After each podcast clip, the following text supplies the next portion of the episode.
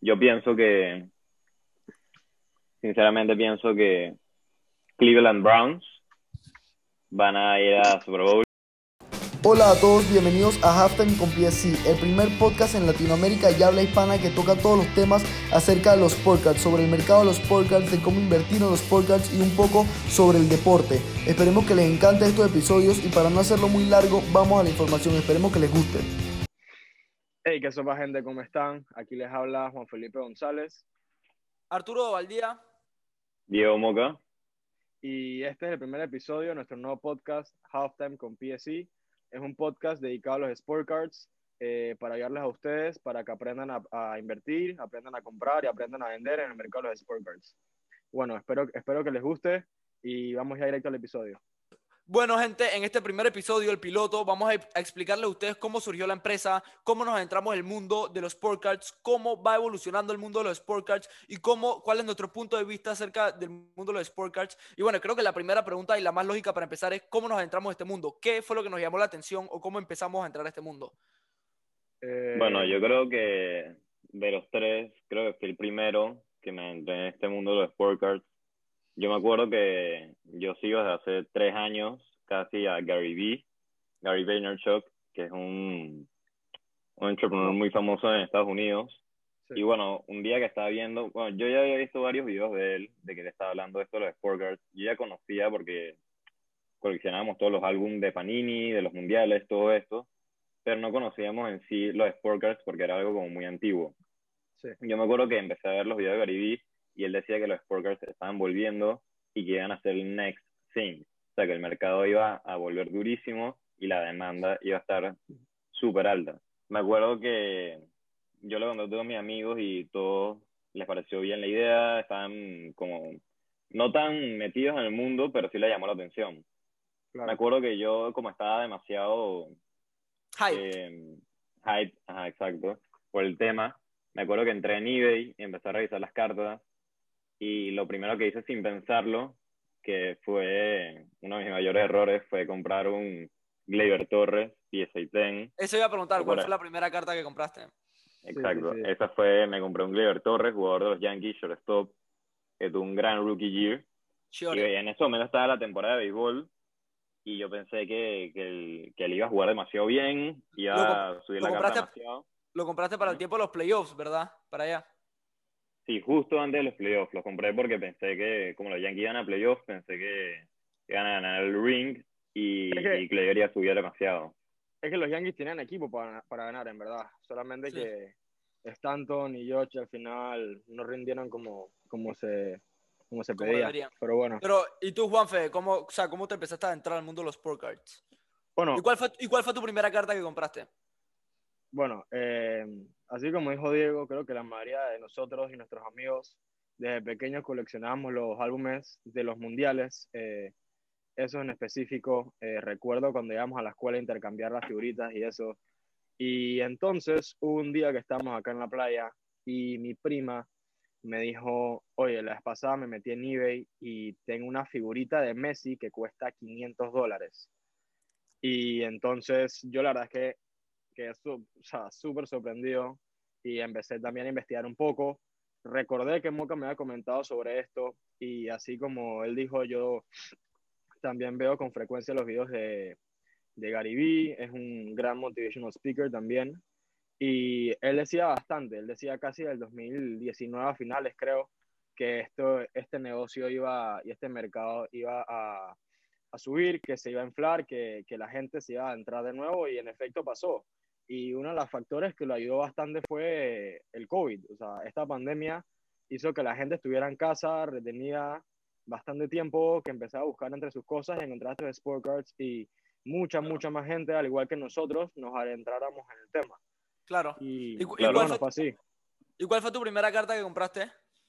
Um, la primera carta que compré yo solo fue un Aaron Judge eh, rookie.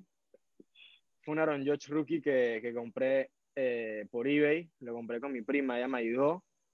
Y precisamente ese Aaron Judge eh, lo regalamos ya en, en, la comunidad. Lo regalamos a, a, uno de nuestros miembros en un giveaway. Y yo creo que, creo que hay muchísima gente que se metió porque con el todo tema, todo tema de la pandemia y todo eso, la gente, porque hay muchísimos papás, eh, gente mayor de 40 años, que en su momento coleccionaban. Obviamente, si tú te pones a buscar tus viejos recuerdos, tus viejas cartas, tus viejos hobbies, y ves que una carta vale mil, quinientos, doscientos, obviamente te vas a meter más en el hobby y la vas a querer vender. Obvio. Por lo menos yo, yo creo que yo empecé con el hobby Em, a investigar bastante sobre los sport cards fue por Diego, yo creo. O sea, yo siempre me han encantado los deportes, pero no tenía idea. O sea, sí, coleccioné las figuritas de pelado o lo que sea, pero no sabía que eso tenía un valor o era algo que se intercambiaba.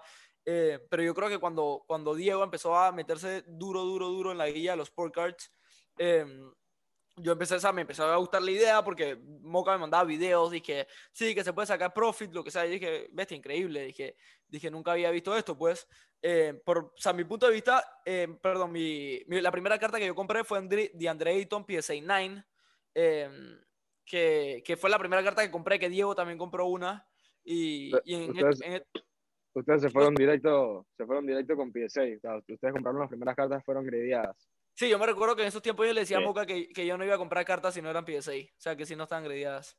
sí, sí, sí.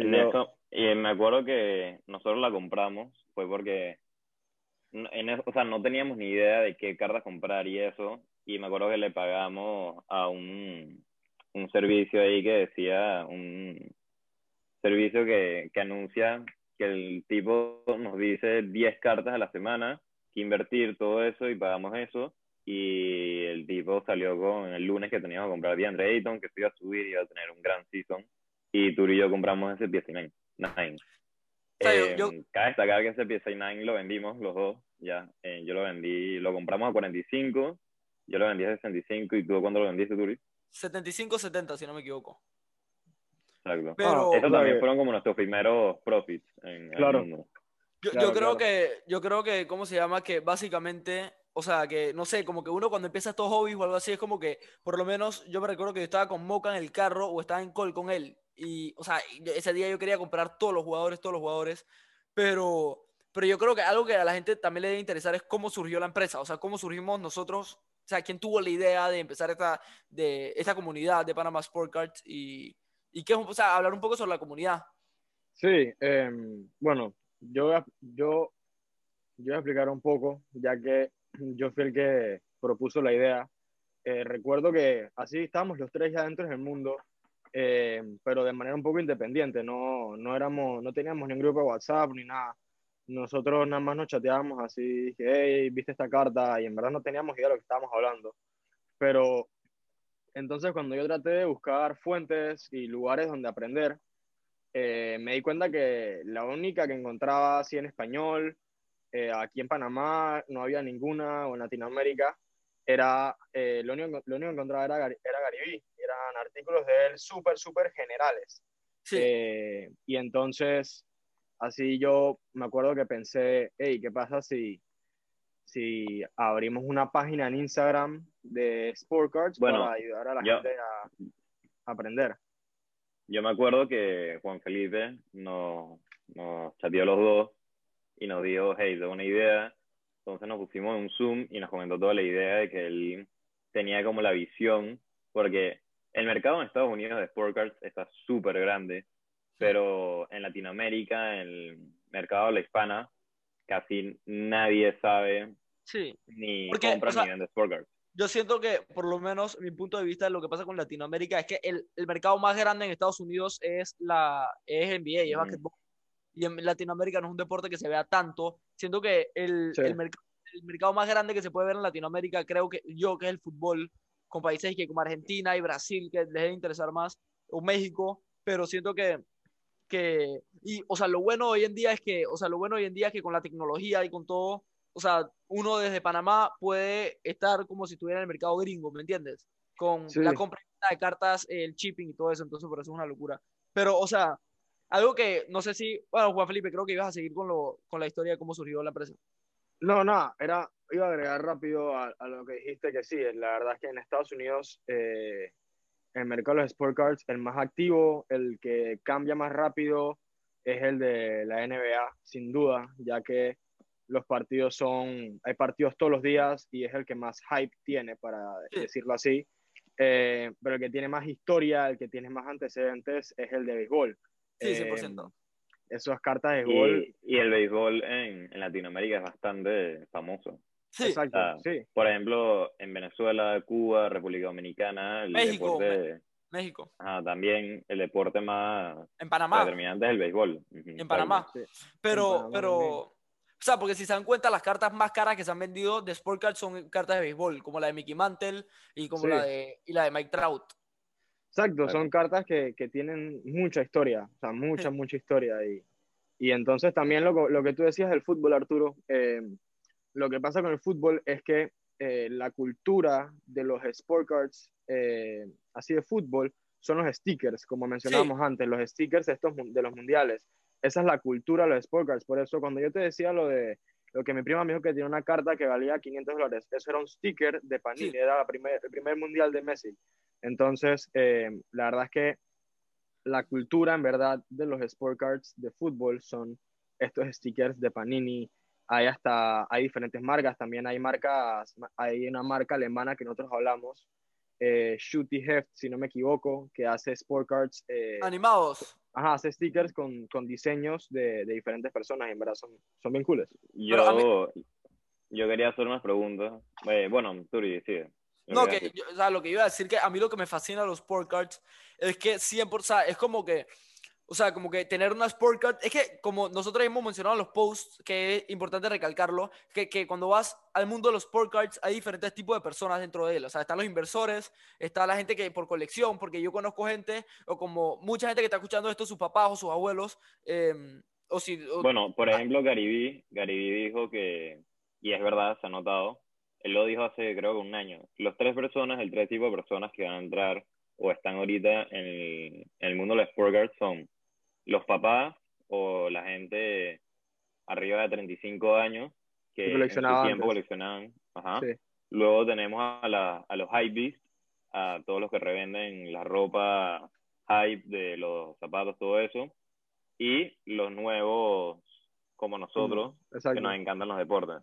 Pero es que por eso, o sea, por eso yo decía que o sea, están, los inversores y los coleccionistas, pero, o sea, lo increíble cuando tú eres por lo menos más que todo un inversor, porque los coleccionistas tienen las cartas por, o sea, por amor a un jugador o por el amor a un equipo, ¿me entiendes? O en los tiempos, o sea, si mi papá hubiera coleccionado cartas y le hubiera salido, digamos, que un, un Mariano Rivera rookie card, algo así, es una cosa por colección. Pero si tú eres un inversor, lo increíble de esto es como que tú la agarras como que ese jugador, o sea, yo por lo menos un jugador como, como Sabonis o como alguien así que tengo su carta, yo no me pierdo un juego de él, ¿me entiendes? Que, que, es una locura porque es como que un valor agregado a eso, pero, pero ¿cuáles son las preguntas que tenías, Diego?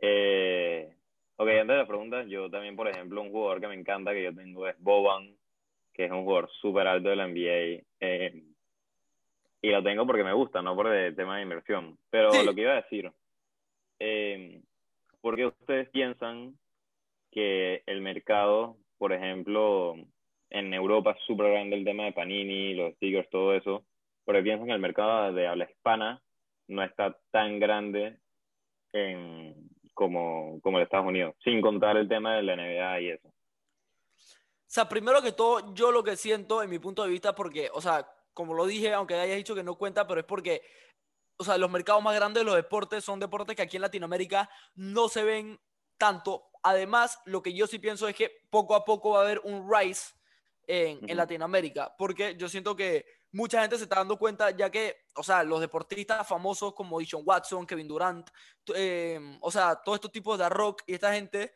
em, actores famosos, han empezado a invertir en, en Sport Cards. Ahorita he visto un montón de reportajes hasta de CNN. Dije que, que, que, hoy en día, por la, por la pandemia, donde hay crisis, dije. o sea, que mucha gente, o sea, por las crisis y cosas, la gente está invirtiendo mucho en las Sport Cards y yo siento que va a haber un rise en el mercado. Pero, pero básicamente lo que yo pienso es que por qué en Latinoamérica no se ha desarrollado tanto es por yo el pienso que, de, que hay bastante desinformación. Por eso, o sea, la gente no sabe. por ejemplo, debe tener, o sea, estoy seguro, es más, voy a contar una anécdota. Yo, yo que soy de Venezuela, yo sabía que, que hay muchísima gente en Venezuela que debe tener miles de cartas de béisbol, en, bueno, prácticamente de béisbol, todas. y, o de fútbol.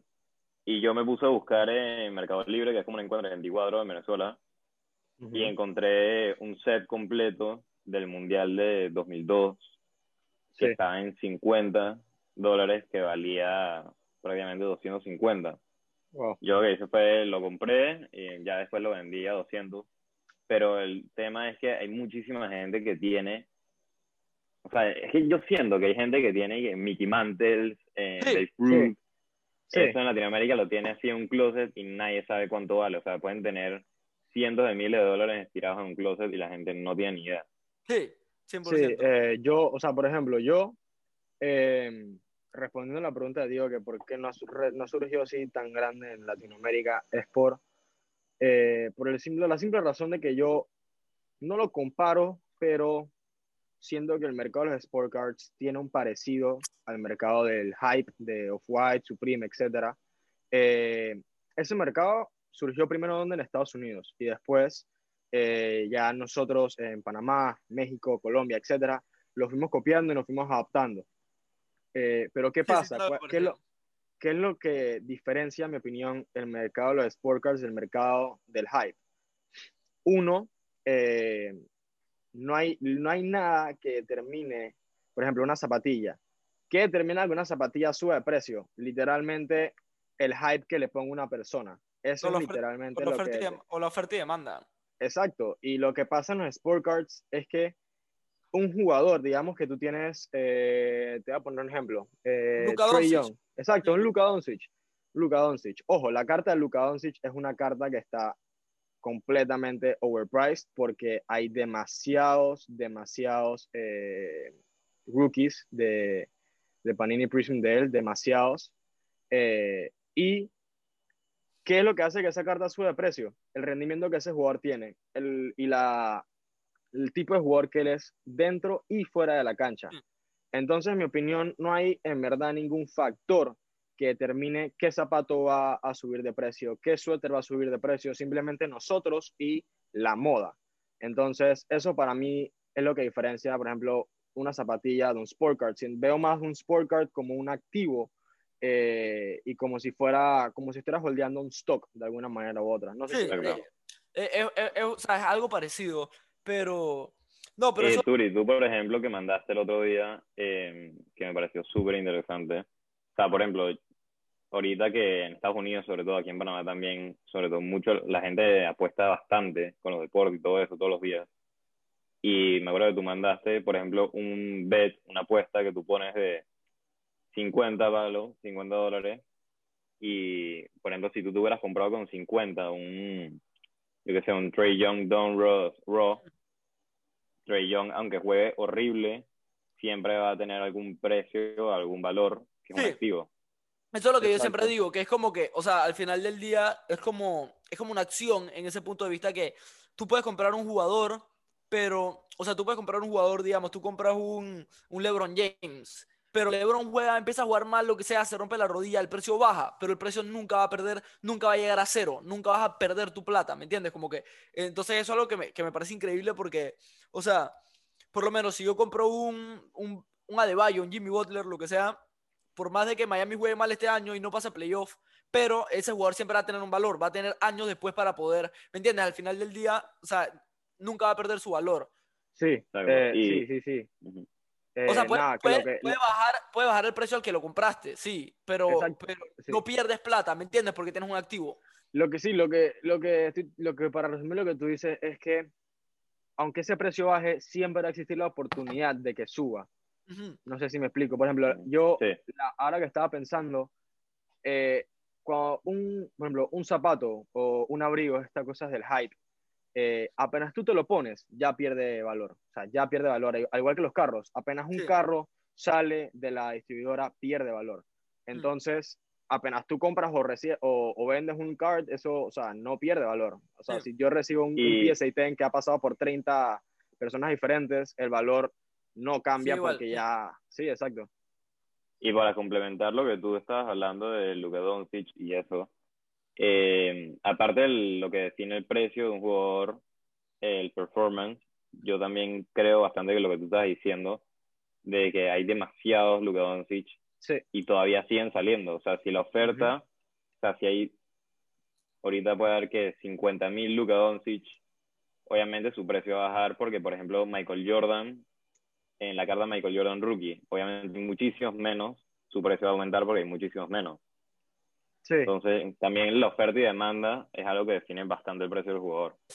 Yo creo que hemos hablado bastante, bastante, bastante sobre, sobre los sport cards o sobre cómo surgió todo, sobre el mercado. Y quería como que nosotros tres, que somos tres personas que vemos bastante el deporte, los deportes, quería que, que hacer una pregunta para, para que diera, o sea, para que nosotros diéramos su punto, nuestro punto de vista y que nosotros, y si ustedes eh, quieren dar su punto de vista, nos lo ponen en el Instagram. ¿Qué equipos ven sólidos para el playoff de la NBA y qué cartas de estos equipos ven sólidas? Yo, yo quiero empezar y... Y yo siento que, que, o sea, que cartas sólidas, sólidas, siento que equipos sólidos que veo, o sea, por, por, lo menos equipos como Utah, como los Lakers, como los Clippers, como Phoenix, como Brooklyn, como Milwaukee, son equipos que sí o sí van a hacer los playoffs, ¿me entiendes? Como que son equipos que pase lo que pase, no van a mis playoffs. Pero eh, siento que los equipos más, los equipos in the hunt, como dije Indiana, los Pacers. Siento que, que, Indiana tiene un equipo muy sólido con Sabonis, con Brogdon, con Turner, ahorita esperando la, la llegada de, de, Leverta a la cancha. Eh, Holiday. Los, los Holiday, eh, TJ Warren, que viene una lesión, pero no sé si se pierde toda la temporada. Lo que me, o sea, lo que un equipo como Indiana, siento que todos los, todos los jugadores de este equipo tienen un precio accesible a sus cartas. Todas sus cartas de estos jugadores tienen un precio accesible, por lo menos jugadores como Sabonis. Sabonis es una superestrella eh, Sabonis es un jugador que te promedia arriba de 20 puntos por juego y te promedia más de 10 rebotes. super, super underrated. Eh, super underrated. Por, lo menos, Sabonis el año pasado la carta estaba el, el, el Don Ross, el Don Ross, no sé si el Optic o el Don Ross normal, el año pasado estaba en 55 dólares, hoy en día está en 15, 16, ¿me entiendes? Eh, vamos a hacer algo, vamos a dar nuestro prediction de los cuatro equipos que van a ir a los finals de conference. Dale. Sí, las cuatro, los cuatro cards eh, más importantes de cada equipo. Dale, Diego. Ok, ok, por último, cuatro equipos que ustedes piensan que se pueden meter en playoff que mucha gente piensa que no. Okay. Yo, yo, yo puedo decir que le doy fe a mi hit. Siento que Miami eh, el año pasado viene de una final, pero siento que es un equipo que no van a give up. Tienen una superestrella como, como Jimmy y un líder nato, así que siento que, que, que, Miami va a ser un equipo que va a hacer los playoffs. Siento que los Pelicans es otro equipo que va a hacer los playoffs. Em, están de 12, pero siento que, que, con una buena racha se enrachan. Em, siento que, los Mavericks va a ser un equipo que va a llegar a playoffs. Ahorita están de décimos. Y ahí para agarrar uno, uno más de list, siento que eh, los Atlanta Hawks van a, van a, entrar a playoff y siento que las cartas más importantes de Miami, la más underpriced, que me parece que está a un buen precio, se puede comprar es a De Bayo. De Atlanta, eh, Trey Young está a buenos precios. De Dallas me gustaría un Porzingis, Porzingis siento que está a un buen precio y los Pelicans eh, me fuera con un Brandon Ingram y siento que mucha gente no lo sabe y lo que yo pienso es que Charlotte Hornets se queda sin ir a playoff este año. Ok. Ok, ok. Eh, eh, yo. Voy yo, voy yo, que te hiciste la pregunta para que tú cierres. Ok, mis cuatro teams safety que llegarán a playoffs son eh, los Lakers. No, pero son eh, equipos, Son, equipos que la gente no crea. La gente no crea que va a pasar. Los que no creo que van a pasar. Lo, seguro. Ok, ok, está bien. Eh, lo que yo creo que la gente, los que están así underrated, eh, veo a Atlanta, veo a Atlanta, veo a Chicago, Veo a Chicago con Zach Lavin metiéndose en playoffs. Veo a Chicago con Zach Lavin, con Patrick Williams, con Kobe White, los veo metiéndose en playoffs. Veo a Dallas, que, bueno, así como tú dijiste, ahorita está de 10. Y. Mm, voy a decir, Denver está de 8, pero voy a decir Denver. Perfecto. Bueno, Denver yo creo que 100% de los playoffs. Sí, yo siento que mis, cuadros, mis cuadros serían, yo creo que empezamos con Miami. Miami está teniendo una temporada muy mediocre sí, comparado a lo que hizo el año pasado. Pero, pero sin embargo, yo creo que Jimmy Butler, después de unas finales, no creo que se vaya a quedar sin el con playoff. Sí. Entonces, el primero sería Miami. Yo creo que el segundo del East, yo, sinceramente, yo creo que si los Hornets se enrachan y si la Melo sigue starter, yo creo que pueden ir a playoffs, meterse en el octavo, sexto o séptimo puesto. Pero, sorry por interrumpirte, pero los Hornets son los Hornets, ¿me entiendes? Una franquicia que lo último que ha hecho en los últimos 10 años es fracasar, es fracasar.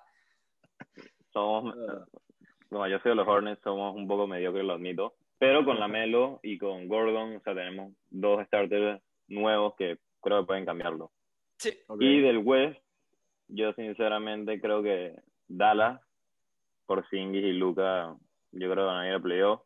Y el último equipo, yo voy a decir que yo creo que Sacramento o New Orleans eh, van a ir. Porque New Orleans siempre se tiene muchas expectativas con Brandon Ingram, Zion, eh, Lonzo, pero no está dando mucho la talla. Y Sacramento con Tyree. Exacto. Y, pero Sacramento se metió en una buena racha. Ahorita Sacramento, Sacramento tuvo una o dos semanas que fue el mejor equipo de la NBA, bueno, después de Utah, pero pero tiene un equipo ahí con Body Hill, con, con, Aaron, Fox. pero ahí tienen a, Harrison Barnes, que es un viejo que todavía juega, pero ahí por lo menos Bagley, Bagley está jugando mal. el rookie, Tyrese Halliburton. Ah, Halliburton, es una bestia. Y por último, y por último yo quiero que... Yo creo que tenemos, o sea, tendrían que esperar a que salga Prison. Sí. Ok, y ahorita quiero que me digan los cuatro equipos ahorita que ustedes dicen que van a ir a las finales del conference y quiero que me digan sus top 3 cards de cada conference que son buenas para invertir en este momento. No tienen que, no tienen que ser esos equipos. De los equipos que se vayan a meter playoffs en su en su cabeza, quiero meter sus top 3 cards.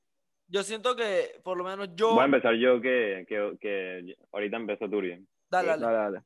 Ok, yo pienso que en la final del, del Eastern, yo sinceramente creo que Brooklyn va a ir y, de ahí yo considero que el Eastern va a votar por los Sixers también, que tienen un buen equipo con Simmons, Embiid, están jugando bastante bien. Y en el Western, yo creo que está clarísimo, Utah y Lakers. Y mi top 3 cards, yo creo que sería, voy a ir de de peor en mejor. Dale. Ok. La primera, yo creo que sería la de la de Kyrie. Sé que está muy cara y tal vez no sea el mejor investment, pero creo que Kyrie va a ir bastante duro en playoffs. A mí Kyrie Segunda. Emma, voy a cambiar a Kyrie. Voy a cambiar a Kyrie y voy a agarrar dos de los Sixers. La tercera card, el top 3, yo creo que iría con Ben Simmons su cara está súper undervalued en mi consideración, está en 25. Benzi, buen jugador, Benzi buen jugador. Benzi, el tío Benzi. Y segundo, yo creo que Embiid, Embiid está teniendo su mejor temporada de su vida y su carta no está nada, nada cara. Sí, no está tan y top one, yo creo que me iría definitivamente con Donovan Mitchell. 35 dólares por su Don Ross, me parece un underprice total. En Arturo, ¿qué consideras tú que, okay. vas a tener opiniones diferentes? Yo considero que Filadelfia es un equipo que no va, no va a llegar a las, a la final de conferencia, así que ahí estoy en desacuerdo con Diego. Siento que Brooklyn es un equipo que, aunque no me guste por, por ser un equipo con tantas estrellas, tantas divas, como diría yo, eh, Brooklyn sí es un equipo que va a llegar. Tiene, o sea, tiene la peor defensa de la liga, pero siento que Harden se ha acoplado muy bien ofensivamente a ese equipo, siendo un sólido point guard, asistiendo 13, 14 asistencias por juego. Em, y si tuviera que decir, yo siento que va a ser Brooklyn.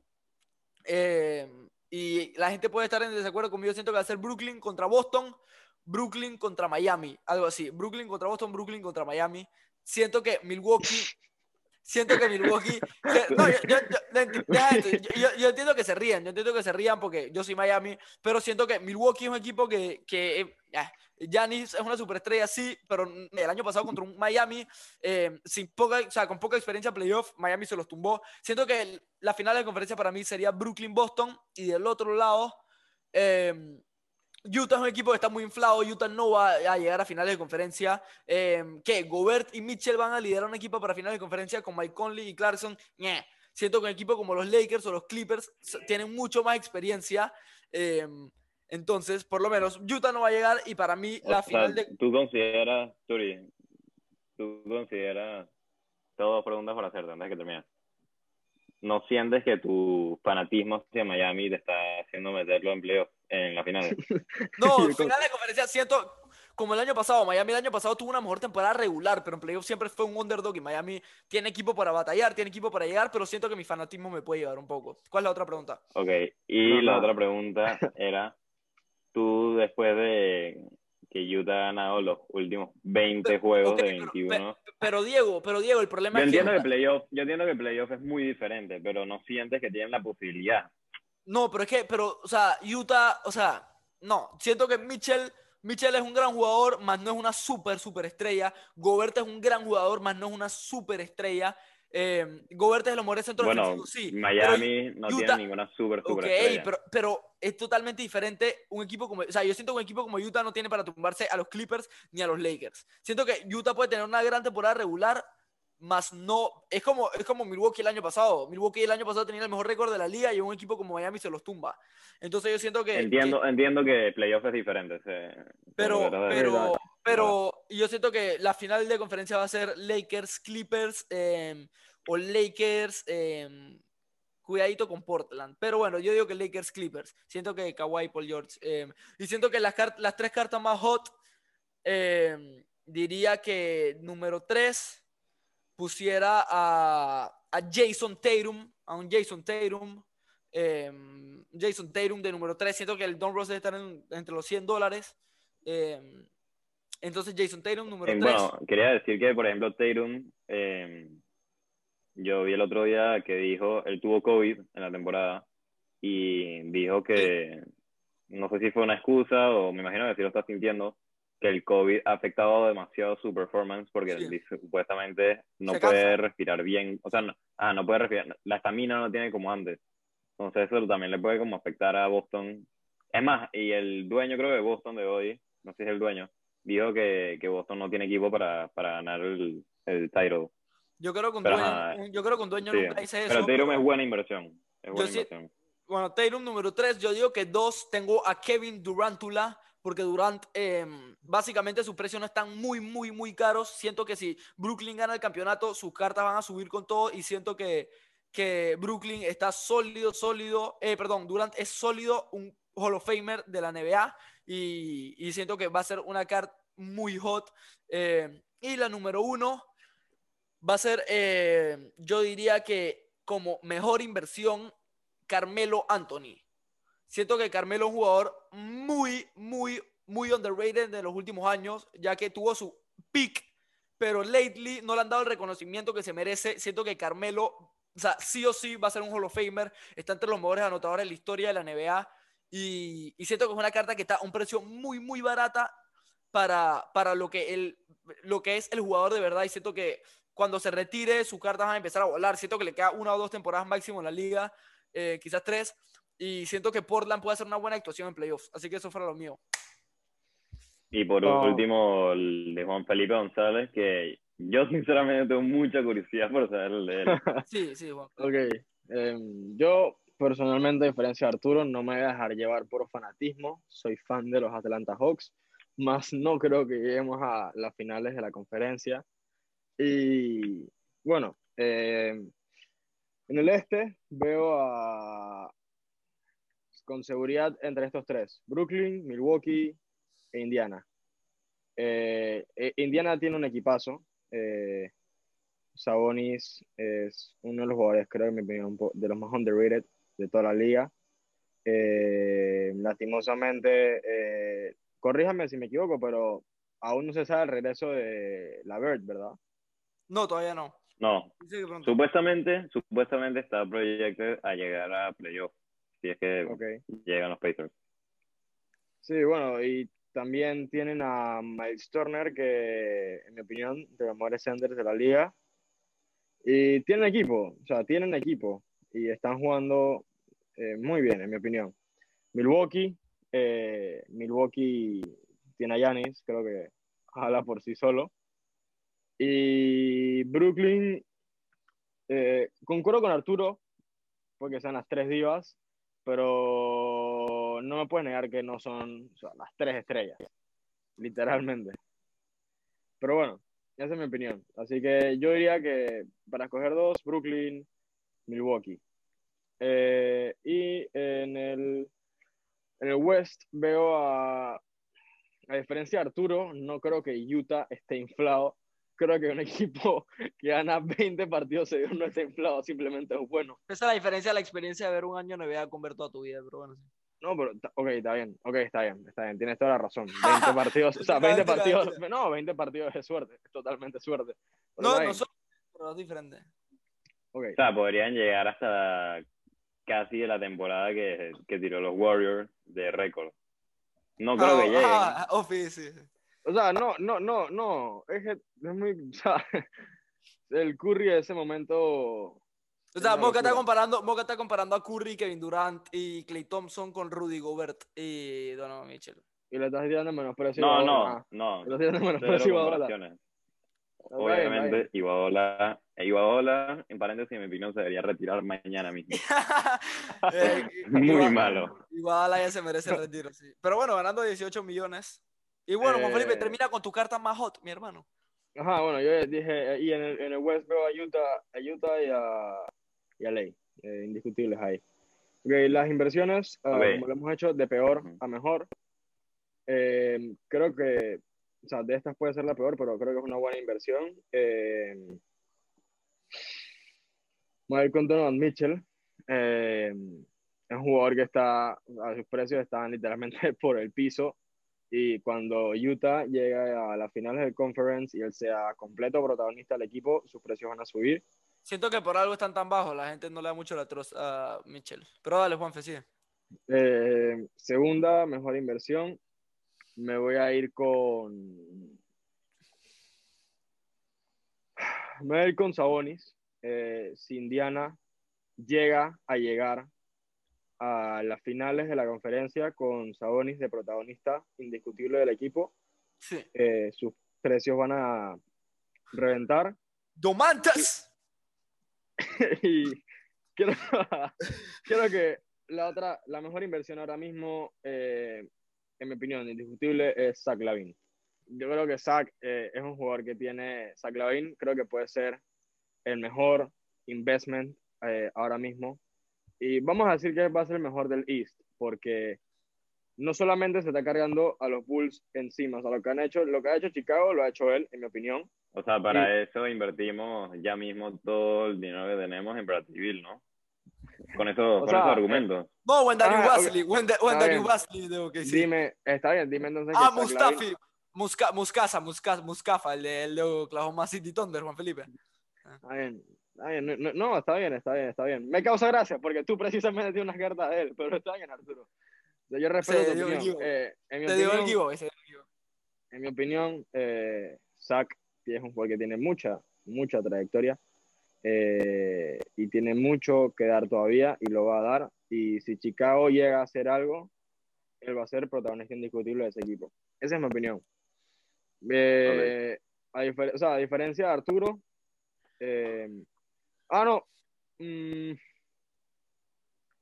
aunque no lo crean, personalmente creo que la Melo Ball también es una muy buena inversión. Eh, hay que esperar a que salga su Prism, pero si los Hornets llegan a hacer algo en su vida y la Melo se cae en ese equipo, va a ser gracias a la Melo. Pero es que, Ah. es que mi, mi argumento con los Hornets es el mismo de siempre. O sea, en los Sí, últimos, sí, es una, los últimos- es una los últimos de 10 mierda. años, sí, los últimos 10 años los Hornets lo que han hecho es fracaso tras fracaso. Pero nunca en los últimos 10 años han tenido un equipo como lo tienen ahorita. ¿Cómo no? O sea, en mi O opinión, sea, tienen la el Melo- Rookie of the Year, tienen eh, un All-Star, tienen a... Ah, a Malik Monk, tiene a Malik Monk, jugadorazo. Jugadorazo, mi hermano. Bueno, en o sea, Miami siento- tiene Iguadola, ¿no?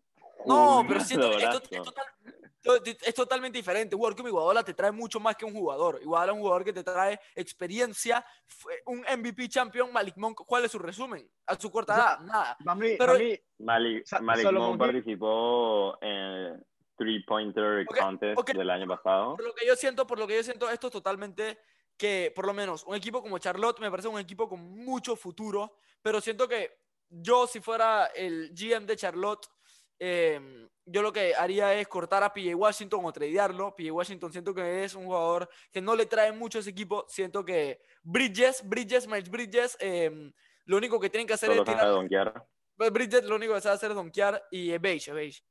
Ok, para terminar el podcast, las últimas dos preguntas que yo tengo, algo rápido, no nos vamos a quedar mucho tiempo ahí. Eh, la primera, que es un poco adelantada, pero ¿cuáles son sus predicciones para el Super Bowl del año que viene? Y la última, ¿cuál es su card que más quieren ahorita mismo, que harían lo que fuera por comprarlo y no lo pueden comprar así sea por la plata o porque el shipping o porque luego no la pueden vender en eBay? ¿Cuál es su número un card que ustedes invertirían ahorita? ¿Ok?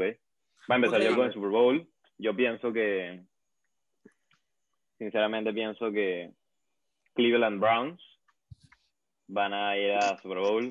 Pienso que tienen muchísimo futuro. Ah, Y bueno, Da risa, Le- da risa, da risa. ganaron un juego de playoff, está bien. Da risa. Ganaron un juego de playoff. No sé si mi fanatismo me está cegando, pero yo creo que si firmamos a JJ Watt, tenemos bastante chance. Depende de cómo se levante Baker por la sí, mañana. Si, Maya- si Miami Browns y yo diría, yo diría que eh, yo diría que Green Bay o Tampa Bay repetirían el Super Bowl. ¿Y cuál es tu carta favorita, bro? wow, Eh, wow. Mi wow. carta favorita. Ok, no, yo la carta que más quiero invertir ahorita mismo, que sinceramente si vendiera todo lo que tengo de cards y lo compraría un jugador, yo creo que me compraría todos los Ansu Fati que podría. Ansu Fati ahorita mismo que lleva meses en la lesión, eh, sus cartas están demasiado underrated. Yo me acuerdo que antes estaban en 200, creo que Juan Felipe era. Eh, bueno, el, el, o sea, el raw card de Ansu Fati y Megacrack se está vendiendo en casi 300 dólares. O sea, Ajá, Wow. en 300, y ahorita está en 70, una cosa así. Eso, él apenas pisa el campo de nuevo, va a subir de nuevo eso. Eso es lo que yo invertiría ahorita mismo demasiado. Entonces, Arturo, ¿tú qué piensas del Super Bowl y la primera card? Super Bowl, eh, me, iré, me iré primero por el NFC. Siento que los Rams, los Rams va a ser un equipo que, con Matthew Stafford puede hacer un gran playoff run. Más sin embargo, cabe destacar que yo siento que, yo siento que un equipo sólido eh, va a ser Green Bay Packers. Siento que los Bucks, ya Brady, eh, gran año, gran año, pero siento que Brady esta temporada que viene no, no va a ser el mismo Brady. Siento que ya los años le van a pegar. Eh, me Bueno, voy, lo mismo dijiste de la temporada pasada. Sí, sí. Me, me voy con, me voy sólido con los Packers. Siento que, que con Bakhtiari healthy de vuelta van a hacer unos buenos picks, van a traer unos buenos corners. eh, además de Jair Alexander, siento que los Packers o los Rams. Y me iré del otro lado. eh, yo siento que es imposible no decir Patrick Mahomes. eh, gran jugador, mejor, siento que el Korak más talentoso de la liga. Pero yo siento que Mahomes, Baltimore y yo siento que Mahomes, si Lamar Jackson logra developearse bien, siento que Baltimore puede hacer su, su trabajo. Y siento que un equipo que va, va a estar llegando por allá, no sé si llegue al Super Bowl, va a ser los Miami Dolphins. En- va, vamos a tener un draft increíble con trayéndonos a Sewell, a Smith o a Chase. Y siento que tú la próxima temporada le van a decir y le van a no- nombrar The Left-Handed God, brother. Siento que va a ser un sólido jugador. Y bueno, la carta que yo más quisiera, eh, yo siento que una carta que yo quisiera y me encantaría fuera un sólido, eh, o sea, decir Michael Jordan, LeBron James, siento que son cartas eh, que no sé, Inaccesible. sí, inaccesibles. Siento que, que una carta que yo, uf, no sé, me la he puesto dura, Diego, sin mentir, tío. La carta que yo creo que yo más quisiera eh, fuera un Fernando Tatibs eh, Top Scrum autografiada.